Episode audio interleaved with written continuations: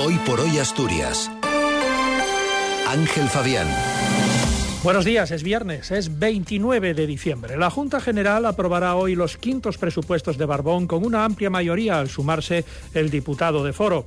Arcelor decide de forma unilateral prorrogar el ERTE durante un año.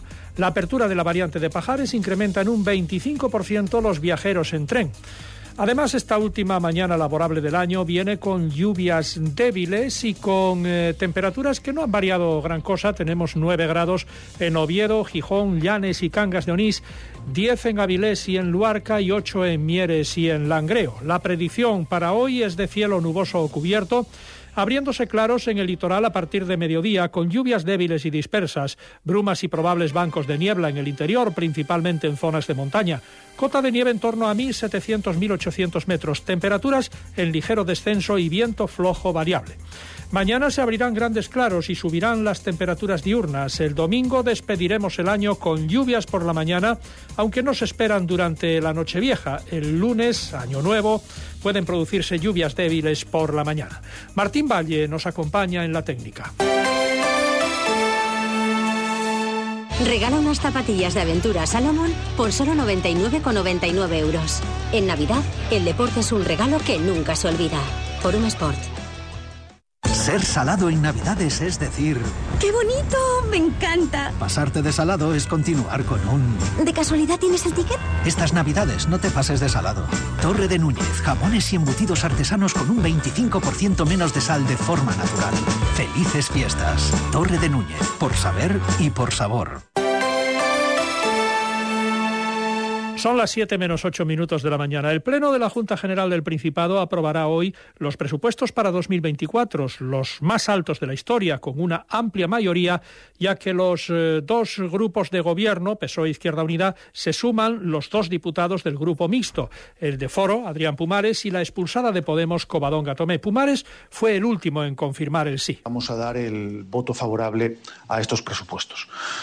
Con todas las prevenciones. No son nuestros presupuestos, no son los presupuestos que nos gustaría que, tuviese el Principado de Asturias y desde luego creemos que faltan muchísimas cosas por hacer. Pero bueno, como digo, hemos logrado que se den pasos en la buena dirección y creemos que eso justifica sobradamente el, apoyo a estos presupuestos.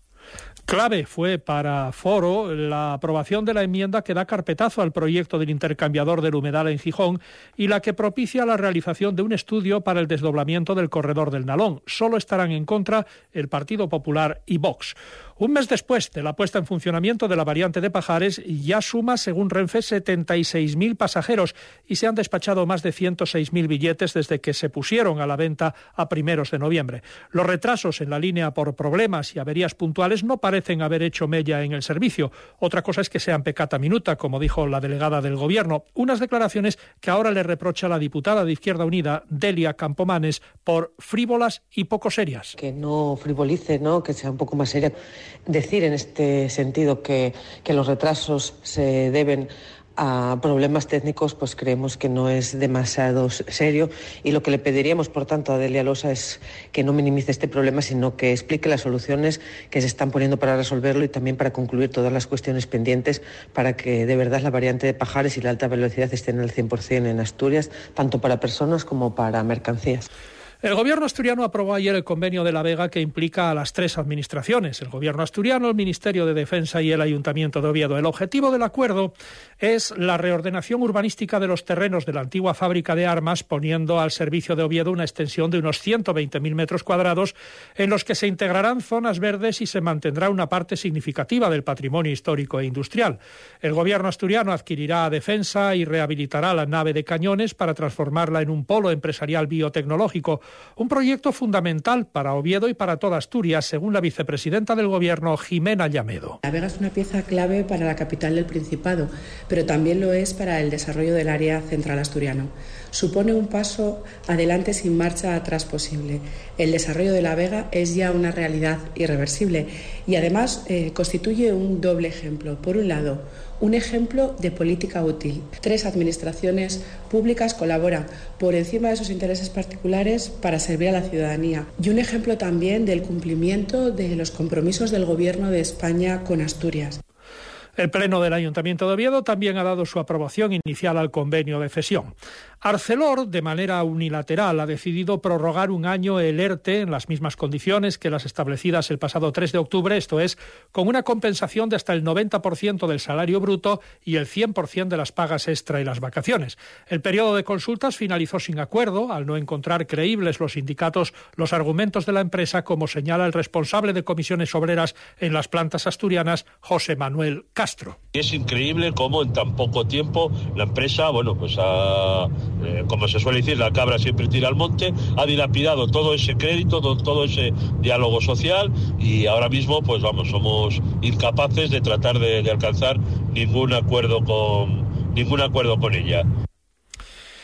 Avilés tiene hoy un nuevo millonario gracias a la primitiva. Es el único acertante de segunda categoría en el sorteo que se ha celebrado anoche. La combinación ganadora está constituida por los números 3, 11, 23, 45, 47 y 48, con el 19 como complementario. El boleto ganador ha sido sellado en la Administración número 3, en la Avenida Santa Apolonia 151. El premio es exactamente de 1.123.054 euros con 41 céntimos. Cali González, buenos días con los deportes. Se acabaron las vacaciones para el Sporting, que esta tarde volverá a los entrenamientos en Mareo. Su primer encuentro será el domingo 14 de enero contra el Huesca en el Molinón. Y la rescisión del contrato de lateral derecho en Alcoto, que ha firmado por el Real Murcia de Primera Federación, no genera hueco en la plantilla rojiblanca para nuevas incorporaciones porque el defensa tiene ficha con el filial. El turno, por su parte, para el Oviedo será un día después que el Sporting. Mañana volverá al trabajo el equipo Carballón con sesión por la tarde a partir de las 4 con puertas abiertas para el público.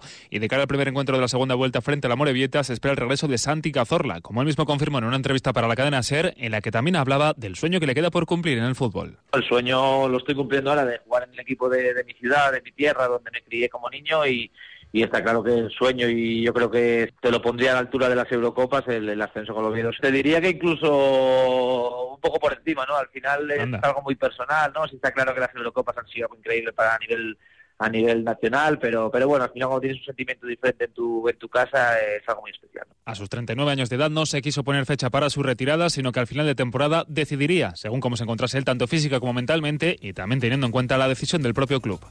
Pues estas son las noticias de Asturias en el arranque de este viernes 29 de diciembre. Están escuchando hoy por hoy. Son las 7 menos 2 minutos de la mañana.